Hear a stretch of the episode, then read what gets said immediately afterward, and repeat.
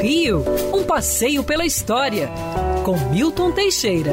Bom dia, Mário. Bom dia, ouvintes. Tenham todos uma ótima semana de carnaval sem carnaval. Por conta da Covid-19, foram cancelados desfiles, festas oficiais, bailes, etc, etc, etc. Acha que foi o único caso na nossa história? Não, não. Na verdade, houve um caso famoso. No dia 12 de fevereiro de 1912, falecia José Maria da Silva Paranhos, barão do Rio Branco. O governo então decretou luto oficial e toque de silêncio de 10 minutos. Pois é, não satisfeito com isso, para honrar o herói nacional, o governo acabou com o carnaval. Apesar da folia estar toda pronta, acabou-se com o carnaval. O carnaval seria realizado em julho. Olha bem, qualquer semelhança não é mera coincidência. Em julho, julho, mês de férias escolares.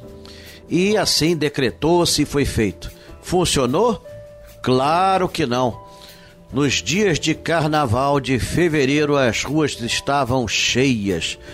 Blocos desfilaram por todos os lugares, cursos, ah, ranchos e ranchos, os antepassados das escolas, as grandes sociedades. Saiu tudo em fevereiro de 1912.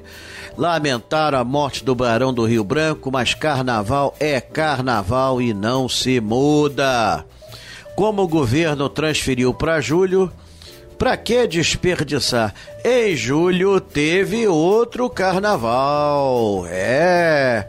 E saíram novamente os ranchos, as grandes sociedades, os bailes, os cordões Todo mundo saiu fantasiado. Portanto, 1912, o Barão do Rio Branco ficou lembrado pelo ano com dois carnavais. E olha que nesse ano ocorreu tragédia, afundou Titanic e tudo mais, mas o pessoal não quis nem saber. Uma coisa é uma coisa e outra coisa é outra coisa.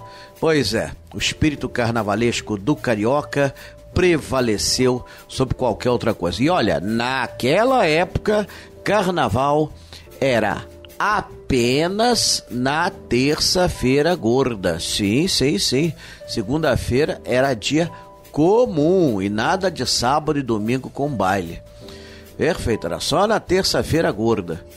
E é isso, é um pouco da história dos festejos momescos do Rio de Janeiro. Dizem que houve outro episódio na época do Império, mas de muito menor repercussão. É isso. Quer ouvir essa coluna novamente? É só procurar nas plataformas de streaming de áudio. Conheça mais dos podcasts da Band News FM Rio.